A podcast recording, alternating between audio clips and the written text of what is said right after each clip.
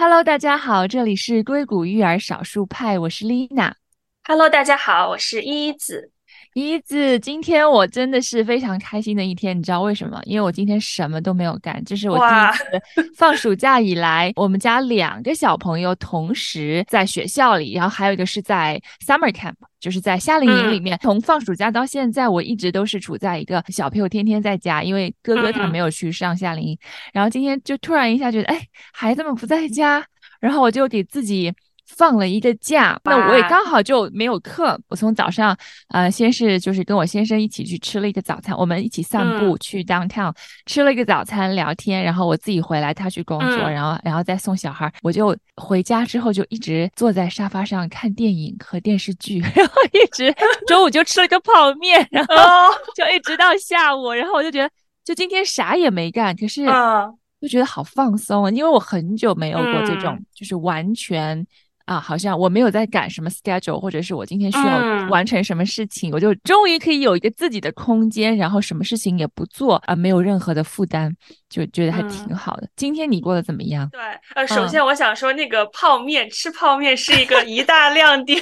啊，是啊，对，因为就 是就觉得。吃泡面有时候就是有这种，嗯，不知道是快感还是幸福感，反正就是一种会给你在偶尔的一个时间里面，嗯，给你带来一点小小的愉悦吧。我觉得，嗯，非常理解。然后我在缓冲的原因是因为我上周呃去了东岸。去参加我博士班的一个 residency，residency 它没有一个直接的中文翻译，但是大家可以理解为，呃，我们平常呢是各自都在上课，正好呢趁着暑假，我们所有的往届的人就可以来到校园，然后我们就可以跟不同届的校友也好，还是在读的学生，就是同一个项目的这样的一个学生，我们就一起来聊一聊我们彼此的研究，然后学校可能会统一的跟我们讲一讲他有什么样的。呃，新的政策，然后它有什么一些新的项目，然后我觉得这个就是有点像是那种进大学之前那种军训夏令营的那样的一种感觉。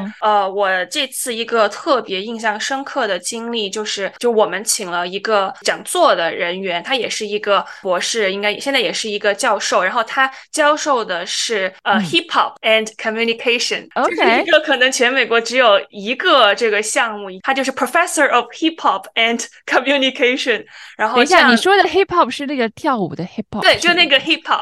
的那个 hip hop。好，对，我先确定一下，我没听错，嗯，对你没有听错。然后另外一个也遇到了一个，我觉得非让我非常。尊敬的，他也是我们这个项目的校友，然后他做的是呃 school belonging research，就是说学生他对于学校整个的呃学习啊，就是包括生活和交友的经历有没有一种归属感，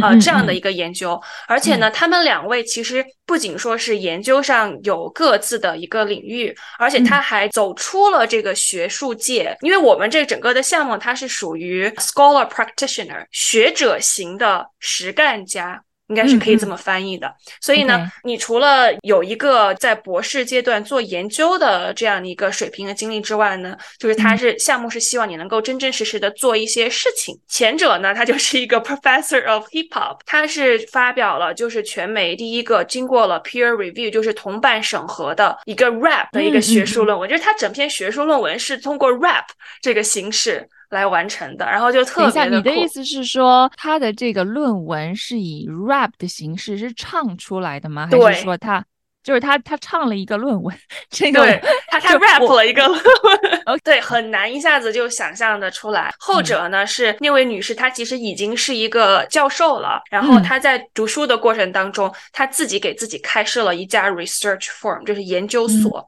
然后她可以自己去收集数据，然后去帮助她建立属于她自己的一个 theoretical framework，就理论框架，然后呢。他把他学的内容真正的做了一些数据研究分析和咨询类的工作，然后他当时给我说，可能在整个东岸吧，比如说纽约、费城，然后华盛顿地区，很多学校都跟他有非常紧密的联系，他就帮助他们理解什么是 diversity，什么是多样性，然后包括这个 school belonging 这样归属感。然后他给我说，嗯，我已经赚了超过一百万美金了。我觉得这是一个很有趣的事情，在这个过程当中，为什么他的这个研究同时在商业上又取得了很大的一个成功？因为我觉得，其实，在人类的最心底的深处，其实大家是想要知道、想要探究我们的一些情感，或者说我们的一些归属感呐、幸福感呐，人类的这些最基本的情感方面的需求。那么，他到底从头到尾？怎么一回事儿？因为我最近也是我们上的那个英文的写作课里面，嗯，老师呃就是教授有给我们推荐读的一本书啊，然后呢我们也写了一篇关于幸福感的论文，嗯，然后其实这个书的名字叫做。The Happiness Project，然后也是一个就是在纽约的一个比较有名的作家。那他的这个书里的内容呢，其实也很简单，他就是分享了他自己个人花了一年的时间，他给他自己设定了一个计划和目标，就是 How to be happier。但你要注意，他讲的不是说 How to be happy，而是 How to be happier，更更开心，因为对，因为其实他的一个状态呢，反映出了现在。大多数在我们社会当中的一个大部分人的一个现状，就是说有很多人，他们看起来没有不幸福，他们好像已经拥有了这些幸福感的这个标签的一些基本的东西，比如说他有了家庭，他有了很成功的事业，他和他先生的关系也很好，他有两个很聪明可爱的孩子，嗯，他们可以负担在纽约这样的一个生活啊，他们可以住在一个这么好的城市。就他已经看起来已经拥有一切了，对吧？那么就是大家会觉得说，你为什么还需要花时间精力去想这个问题？就是要 work on being happier。这个可能对大家来说会觉得。你这个好像有点无病呻吟，或者是说这个不是特别有必要。那当他一开始提出来，他想要去做这样的一个 project，然后他自己去做一个实验型的这样的一个一年的行为，然后他把他的这个故事写成书去分享给所有的人。其实一开始的时候是遭到很多人的质疑的，因为就比如说她的丈夫也会觉得说有这个必要吗？然后 对，然后就是呃他的一些比较有怎么说有智慧的一些学者，他也会觉得说你的这种经验的分享可。可能对很多人来讲，他会觉得我没有什么可学习的价值。但是为什么他最后写了这样的一本书，还是可以叫好又叫座？就是他还是这么成功。其实你会发现，人类终其一生都是在寻找到底什么是幸福，然后我怎么样可以获得幸福？我即便是现在获得了一定程度的幸福，是不是还有可以？变得更幸福的可能，这是一个很大很深的话题嘛？那然后，因为我自己作为家长，然后他这个作家他也是个家长，然后他里面有一些篇章，其实就是讲到了关于家庭、婚姻、孩子、父母，然后我就是特别会让我有这种共鸣觉得？跟他是有共鸣的，对，特别是像我们现在哈八零后的这一代的家长。那已经进入到了一个年龄段，你可能在事业上有了一定的成绩，然后你也开始有了自己的孩子，你有一个稳定的家庭，嗯，然后非常社会化了，我可以对你已经很社，就是你已经进入到你人生的一个所谓幸福的状态了，对吧？那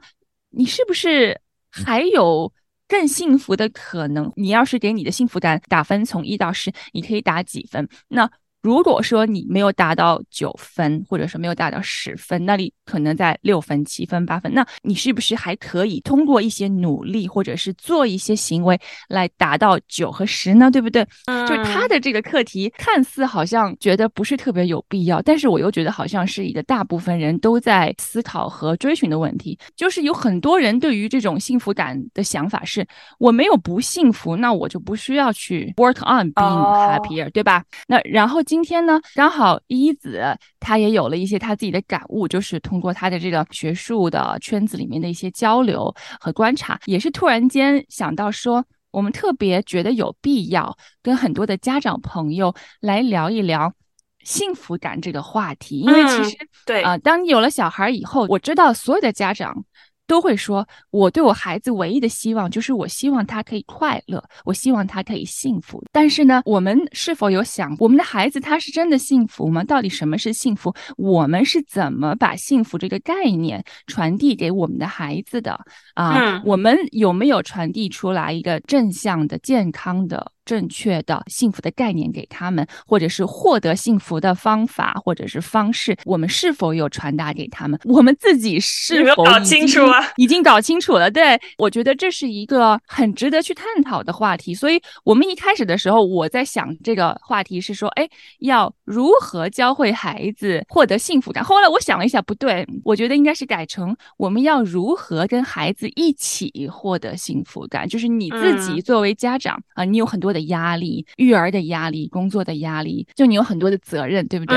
所以说你自己也需要去给你自己一些空间，然后可以 work on 你自己的幸福感。这个其实就跟 SEL 就是 social emotional learning 又有一些关系啊。所以我们今天想要和大家一起来探讨。这个话题，嗯，对，我觉得就像你说的，他其实可能对于很多人来说都一直都没有思考过。我想从我的经历出发，比如说为什么我看到那些研究者，然后我觉得他们不仅是成功的，而他们绝对是幸福的呢？嗯，就是因为他们通过这个研究的过程。找到了自己，并且成为了自己。大家会说啊，他们可能已经有很多的资源啦，是不是？也没有什么人生不顺利。但是其实呢，他们不是这样。首先，他们两位都是呃，都是黑人，就是在美国，就是属于就是其实有很多隐性的歧视。然后他们最开始也不是在一个特别有钱，可能都是在小康之下的这样的一个家庭。所以从整个的这样的一个身份的变化和表达的自我，其实让我想起来，我们很多人在讨论这个。幸福感的时候，为什么一开始觉得很难深入的去进行一个分析呢？其实可以通过马斯洛的一个需求理论大概来过一遍。你知道马斯洛的需求理论是说，我们所有人最开始呢，都不是说哦，我的目标就是要成为自己，因为在最开始可能我们要满足的是我们一个生理的需求。就比如说我有没有吃饱，对吧？那对于可能很多人来说，尤其是现在世界各个地方，我是不是吃了上顿没下顿，这是一个我们生理的这样的一个需求，有没有睡够之类的。其次呢，就是一个内心的安全感和安定感，然后再下面就是说归属感，再上面就是一个我自我的认可，然后再上面那个金字塔尖就是我是不是有自我实现。那我觉得刚刚我分享的，我看到的真实沟通交流过的人，我觉得他们是一步一步的，就是从最开始生理需要吧，就是生活需要，慢慢慢慢走到了一个自我实现这样的一个过程。其实我们回过头来看，现在对于小孩的养育，我在学术上我研究的是高中生怎么，就家长怎么去养育这个高中生，然后他短期目标是他要去申请上一个顶尖的美国的大学，然后平常可能教课。我会去看我们怎么样去培养一个。小学高年级学生，然后让他们正念，学会自我觉察，然后学会去用各种 AI 的工具。然后，但是在整个过程当中，其实本质上都是说，我们怎么样尽早的帮助小孩，就是就是 minority 未成年人，去发现他的自己，以及找到一个合适处理他和他自己关系的这样的一个过程。这个是我觉得可能，尤其是在东亚文化下面会比较缺乏的这一点。嗯，我觉得你刚刚讲到的关于在不同文化下对于这个幸福感的理解，因为其实我一直在思考这个问题。当我在写论文的时候，你会发现在英文里面，大家就是用同一个词，就是 happiness，嗯，就是哦，Are you happy today？然后你也可以。把它拿来说 happiness，它就可以泛指你整个生活领域当中你的一个大的宏观的幸福感。但是在中文里面，它有幸福和快乐。比如说，我问你，你快乐吗？嗯，然后你也可以问说，你幸福吗？感觉好像这两个问题稍稍有一点点差别。我不知道你是不是有这种感觉，还是说其实是我语文没学好，没没没，这两个没啥差别。我我觉得肯定是有差别的，我觉得有细微的差别。对，我觉得快乐是一种心情，它是一种当时我情感上面的一种描述，对吧？它可能是有一定时间线的，或者它是转瞬而逝的。但是幸福是一种状态，而且它是我内在的一种体验，就不会说因为我没有达到什么，我就不会幸福。比如说我特别喜欢吃奥利奥冰淇淋，就是我会因为我吃了奥利奥冰淇淋，我会感觉特别爽，特别快乐。但是如果我真正幸福的话，我是不需要吃奥利奥冰淇淋来帮我达到一种幸福的状态的。嗯，所以就是很多时候我们问小孩儿快乐和幸福，对吧？我们上期也谈了快乐教育和吃苦教育。我觉得很多时候我们还是很容易啊把它单一化。我们是不是就是说的是快乐是一种感觉？就是我让我的小孩儿 feel good，就是感觉很好。我要带他去各个地方玩，我不让他做很多的作业。在那种情况下，可能你的快乐是有条件限制的。我要好像考试考满分，我才可以快乐。好像我快乐的情绪只有在我考试满分之后才会出现。但是如果我是幸福的话，虽然我没有考满分，我也会很快乐。我的幸福绝对不是建立在一个外在的条件下，而且我是会为了，就是因为我是认可考试考满分这个目标的，所以我愿意为他去努力。但是我达不成的话，我的世界不会变成一个黑白的。像这样的一种的状态，我们讲的这个快乐概念，它的差别是在于，它是一个短暂的一快感，或者是其实从英文里面它也有不同的词来表达这一层面的感受，就比如说 satisfaction 或者是 joy，对吧？它可能是一个短暂的愉悦感的一个东西，但是它可能不是一个可以持续很长时间的，所以那我们叫的是幸福感，它就是比较更加深入的、更深植于我们在心底。里面的长时间的感受，它不会受一些外界条件的一些影响。那其实，在关于幸福或者是快乐的这个讨论当中，会有很多的一些对于幸福的一些误解。比如说，他们会很容易把一些短暂的愉悦感，或者是在英文里面叫做 relief，就是它可能只是一个在 rat race 里面，他一直一直不停的想要去追赶那个目标。当他达到这个目标，哦，他觉得我终于喘口气了，这是一个很短暂的一个 relief。他觉得我终于好像有获得了 happiness，但是他又会。继续进入到下一轮的的 rat race 里面，对不对？嗯，其实这个 rat race 也是我们当时在讨论幸福感，它是一个我觉得在当今社会也是一个蛮典型的现象。rat race 的中文应该是叫什么？嗯，其实它这个词特别有意思，它是 rat race 嘛，就是说 rat 就是老鼠嘛，老鼠在里面一群老鼠在相互赛跑。在我们当今社会下面，这个 rat race 就是它把幸福感建立在一个对未来的有可能会发生的某一件事情。的基础上，就是说，如果这个目标或者是这件事情在未来的某一个时间它发生了，那么你就会获得幸福感。但是，嗯，幸福感它应该是在当下的，就是它是应该是是在你的 present，是在你的每一天每一天的生活，在每一秒钟，在每一分钟里面，你都是应该拥有幸福感的。但是，可能就会有很多人他被告知说，哦，你需要。很努力的工作，你需要学很多的本领，你需要去去参加这些考试，你需要去获得这些头衔。嗯，只有做了这些事情，然后你才能够获得幸福。在将来的某一天，当你达到了这个目标，你成为了一个公司高管，或者你有了一些头衔，或者你拥有了社会财富，你拥有了别人都很羡慕的一个社会地位，那么你就会拥有幸福感。他把幸福感是建立在对于未来的某一个目标目的之上，而不是说幸福感其实是应该在你每一天的生活当中，就是一件很小的事情，它。其实都是应该可以让你产生幸福感，然后你应该是把关注点关注到你在每一天生活当中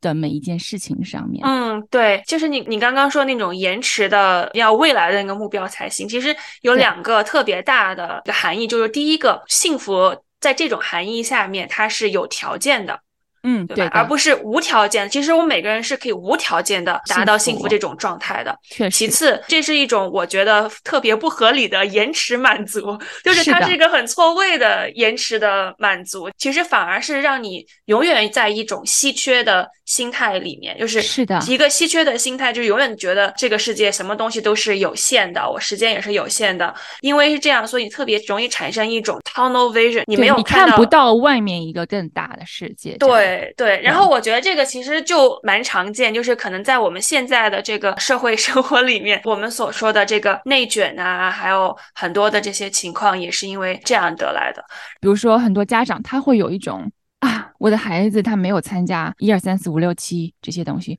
我的孩子没有上这个学校，我的孩子没有去考这些试，开始产生焦虑，然后他就会觉得，那他就没有办法获得他应该所得到的幸福。但是他这样呢，会导致到他无法看到我的孩子现在的每一天他幸福吗？他的生活，他每天要去上很多很多我给他排满的课，他幸福吗？在育儿的过程当中，家长特别要小心，要避免自己陷入到这个里面去，真的是会挺容易有这种心态，就是连我自己都会有时候会不自觉的，好像就是被带进去了。有时候我跟我先生会突然间，哎呀，我们要跳出来一下，我们跳出这个 rat race，我们不要去管其他人在干嘛，我们也不要管其他的小孩他怎么样怎么样，对吧？我们只是。Focus 在我们自己身上，我们的孩子他做什么事情，什么东西会让他真的感到快乐，那他要去做能让他快乐的事情，嗯，对吧？对，其实这个就是要去设立并且坚决的维护一个你自己定义的标准是什么。我们想去培养一个快乐而且。拥有幸福感的小孩，其实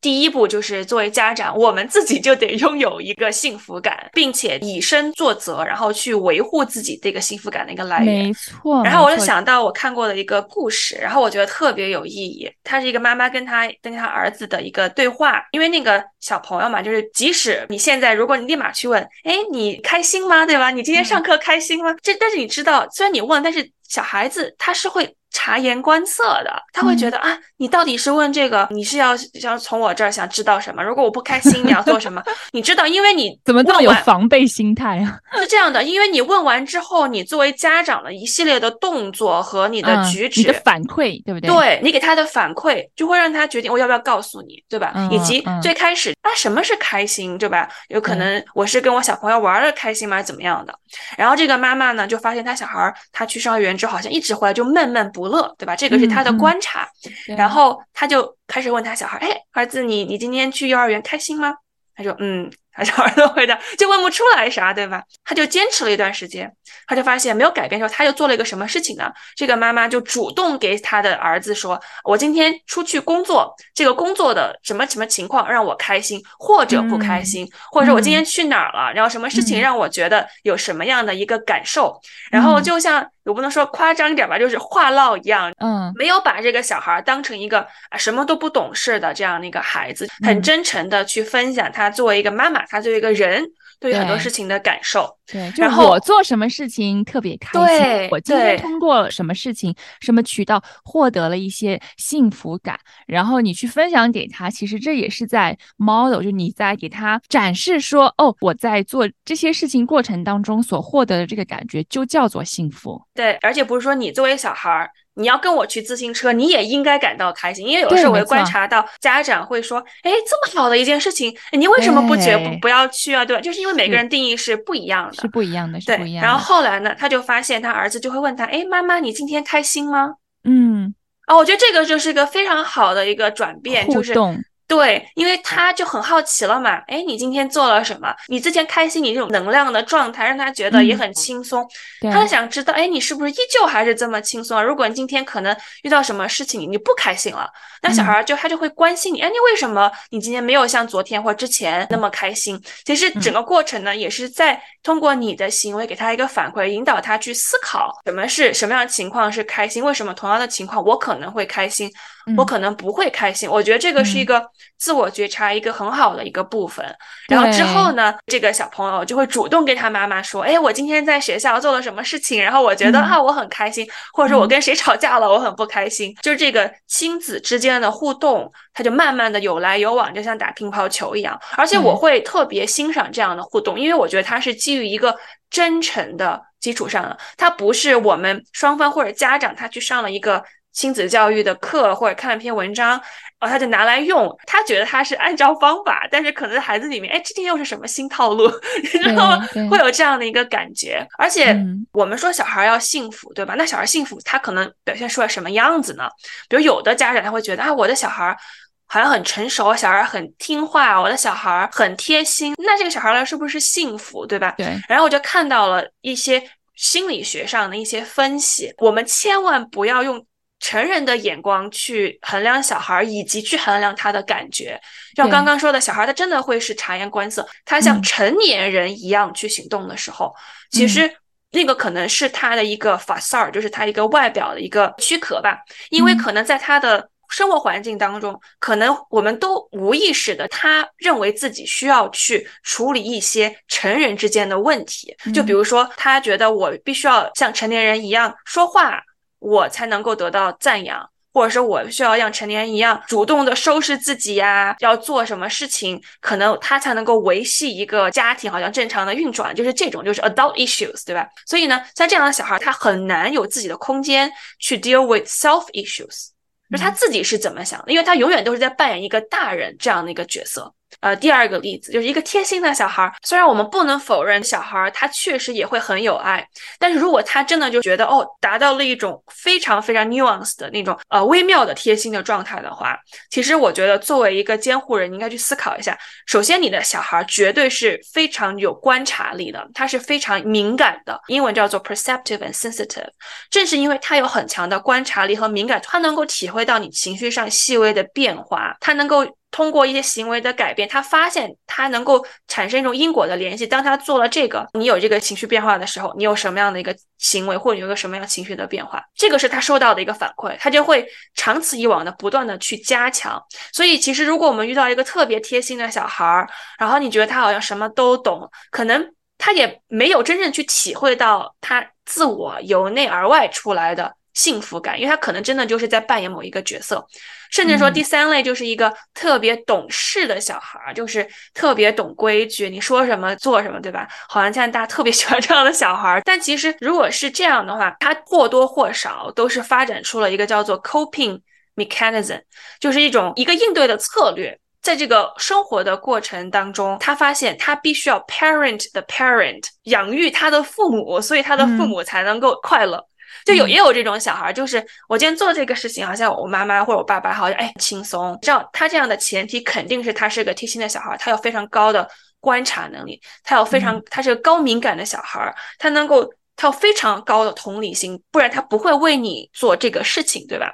但是在这些行为和这些心理活动下面，他可能都减少了。他自我的一个发展的需求，就可能这些小孩从小一直乖到大，突然上了大学开始工作，二二十六七岁的某一天突然觉得，哦，my life is so empty，因为他绝大部分的时间已经很下意识的去关注别人的内心的状态了，他已经很下意识的可能去把别人的幸福的感觉就是优先化了，而没有优先化他自己的感觉。所以呢，当我们在思考怎么去养育一个有幸福感的小孩的时候，这个幸福感。首先，我们已经分辨出了快乐和幸福。其次，就是一个你感受的，你作为一个监护人、一个家长，你感受到的幸福感，就是他表现出来的幸福感，让你觉得幸福的那种感觉，以及这个小孩本身是否真正开心、幸福的感觉，我觉得还是有区别的。嗯，其实讲到幸福感，知道其实是有科学研究，一个人他的幸福感有百分之五十其实是由你本身的基因所决定的。哦，就是你知道，其实人。生出来，有些人他天生就会比其他人会更容易快乐，而有些人他可能天生就是一个比较容易不太快乐的人，这是一个你没有办法改变的部分。那他对占到的比重大约是百分之五十，然后呢，百分之四十你的幸福感是取决于这个叫做。Intentional activity，嗯，就是说有意识的、有意识的去做一些活动，或者是你有意识的在做的一些事情，比如说你的兴趣爱好，比如说你在做这些事情的过程当中，它会给你建立起幸福感。这件事情跟金钱、跟你赚多少钱是没有关系的，但是它仅仅是你每一天在做的所有的事情，比如说做运动，或者是像你练剑道。然后另外的百分之十呢，其实是它这个是叫做就是 circum。Circumstances 就是说环境吗？对，就是指它的环境，比如说你所处在一个什么样的环境里面，什么样的一个工作的 title，或者说你现在是一个什么样的成就，你的一些身上的标签，就是它其实是一些外在的环境。那么其实这个部分它只是占到百分之十，这些可能会给你带来快乐的感觉，但是它不是一个可以能够大大提升你幸福感。的这样的一项内容，所以第一，你先抛去那个百分之五十是你无法改变的部分，那其实你真正可以去改变的，就是你要去 work on 那个百分之四十。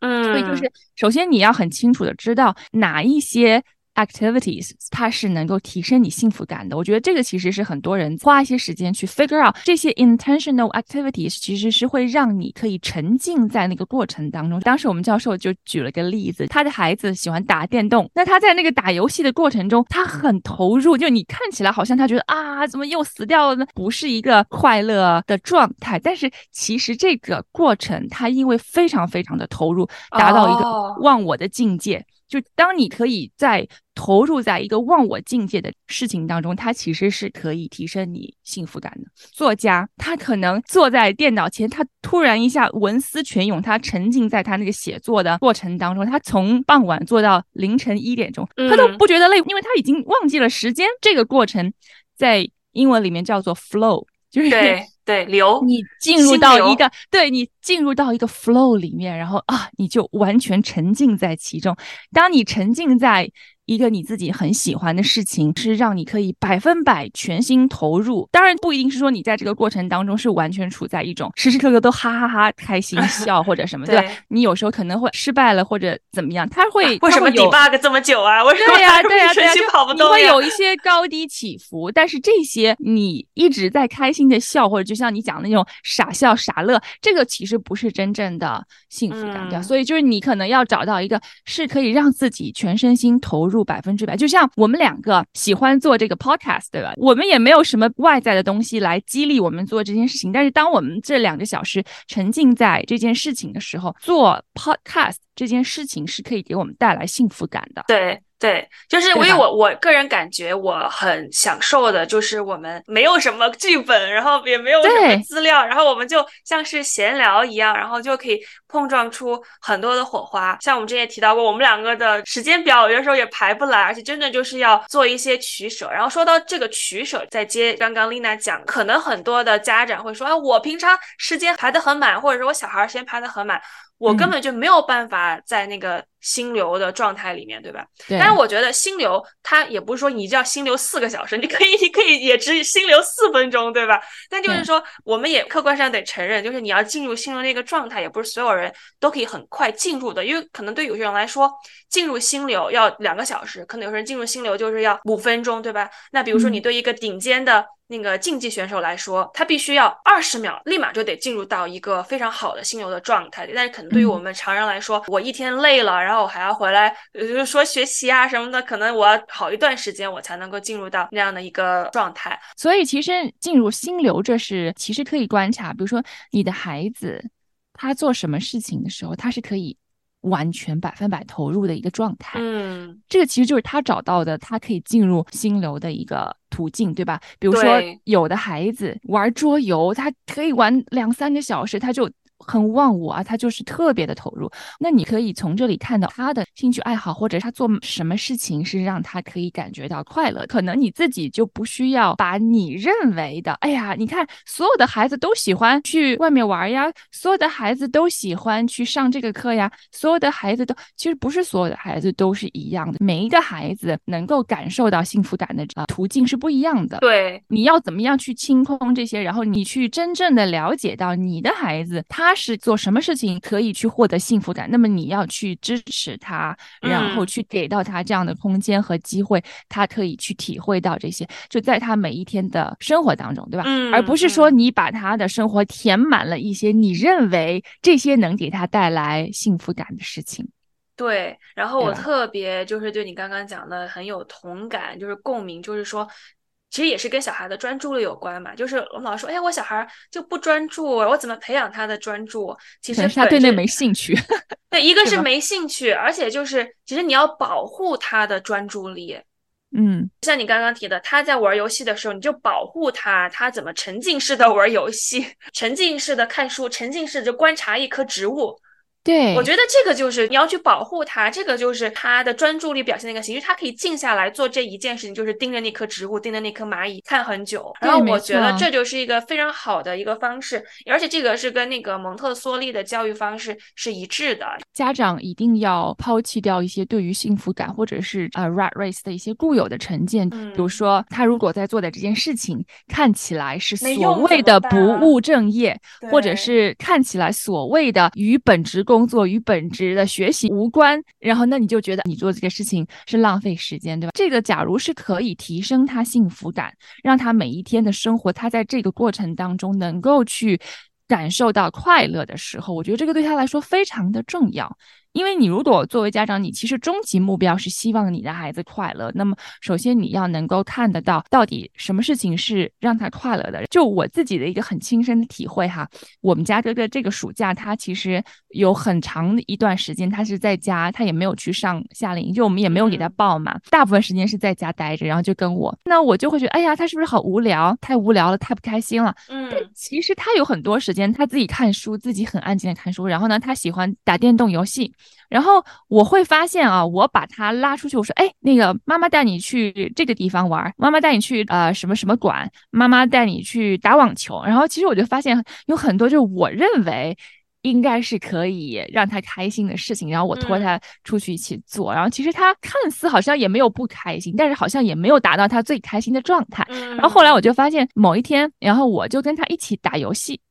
然后，因为我因为其实我不是特别喜欢打游戏的人，但是我就觉得他喜欢这个游戏。作为一个家长来说，就是你要愿意去做你孩子喜欢，即便是你自己不喜欢的事情，然后你也可以去为了你的孩子跟他一起做他喜欢的事情。然后我就陪他打了两个小时的游戏，然后他特别的开心，因为妈妈今天跟我一起打游戏，然后呢我们一起打怪兽什么，他就跟爸爸讲嘛。作为家长，我要时刻提醒自己，什么事情是让我的孩子。现在很是真的能让他开心和快乐的，那么我就必须要抛掉自己的对这件事情的成见，嗯，愿意去跟孩子一起来做，然后让他能够感受到，哦，我是支持他的兴趣爱好，我是认可他的能够去获得幸福感的这件事情的。嗯，我不知道为什么，我就有一种感同身受吧，因为经常你分享就是你家哥哥就是喊不动、补不了课的那一种，但是我。他在我心里面就是那种不补课男神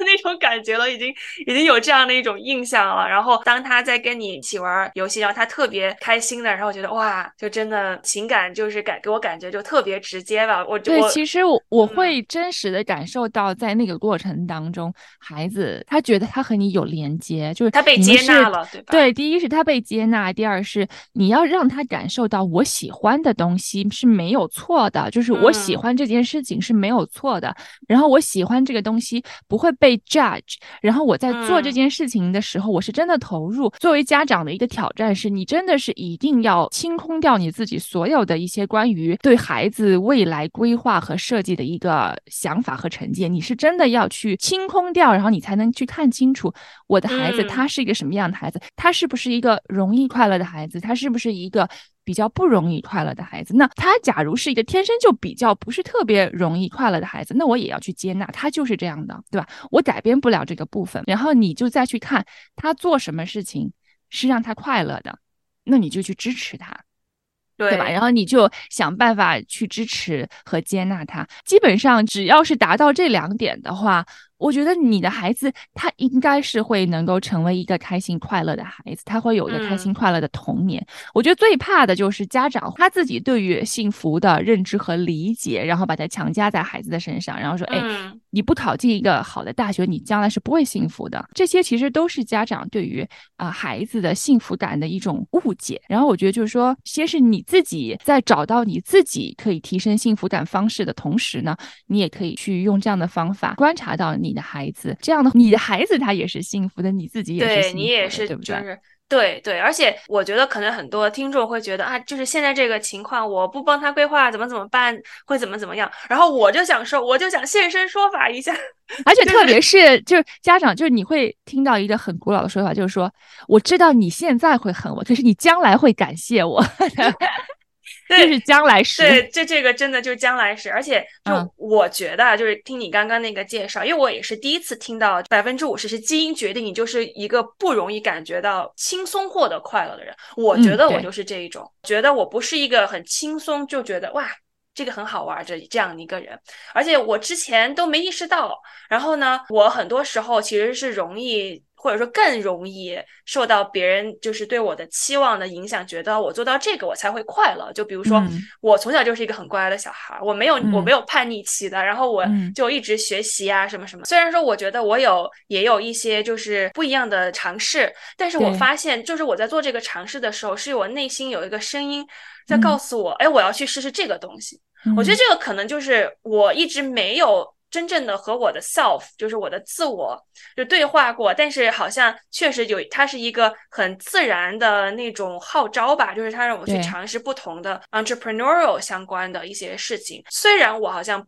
不容易从日常生活当中得到快乐，但是我是一个，如果说我做一件事情，它让我觉得我把我的想法能够变成一个现实。嗯，我就他就会这个就是个让我觉得很快乐的事情。我就发现我真是兜兜转转，我花了三十年的时间才发现，就让我感觉到快乐的是这样的一个事情。嗯，但是我又在想，如果说如果有机会，当然这也不是说谁的错或谁没有做到，对吧？如果有机会，如果我我是回想，如果我一开始的话，嗯，假设我的环境当中没有那些期望，对，或者我的成长经历完全不一样的话。对我就是那个，就是肯定可以自由生长、自由生长的孩子，而且跟你家哥哥很一样的，就是我可能也是不喜欢补课，然后我就很喜欢一个人做一件事情，像是这样的。但是呢，我觉得幸好就是说现在有各种各样的环境，然后也在变化，然后这个社会对大家这个试错率的这种包容也会越来越大，所以我们还是有机会去重新去找到自我，而且其实找到自我这个事情，就是它永远都不会晚。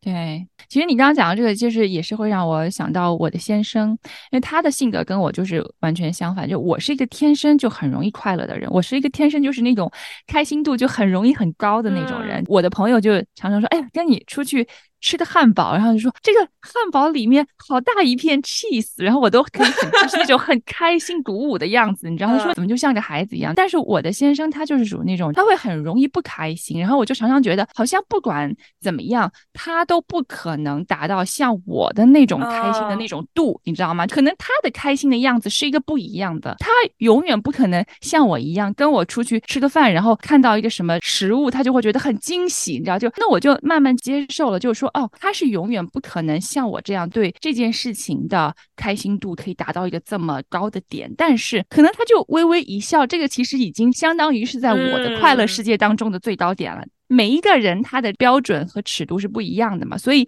我觉得你就接纳了，说我的孩子他是一个什么样的孩子，他天生是一个怎么样的本性，然后呢，他做什么事情是可以让他提升他的快乐感。那我觉得这个其实是家长要去关注的，和家长也去帮助和支持孩子的。然后在这个同时呢，不要忘记了你自己的幸福感，对吧？因为其实有很多家长会觉得，我的幸福感就是我要为家人，我要为这个家付出，对吧？就完全的没有自我。我觉得这个也是不要，就是说还是要找到时间可以去做让你自己觉得开心的事情，在每一天的日子当中做一些小的事情，比如说我喜欢家里面有花朵，这个是让我觉得很愉悦开心。然后，那我就可能时不时的我去买花、鲜花回来放在家里的，可就是一些很小很小事情，其实也不会花掉你很多时间，也不会花很多金钱，但是就这些很小的事情，它可以提升你的幸福感，在你每一天的生活当中。然后你的这些提升幸福感的行为，在孩子的眼里，也是帮助他们去学会怎么正确的去认识到幸福感和我怎样帮助我自己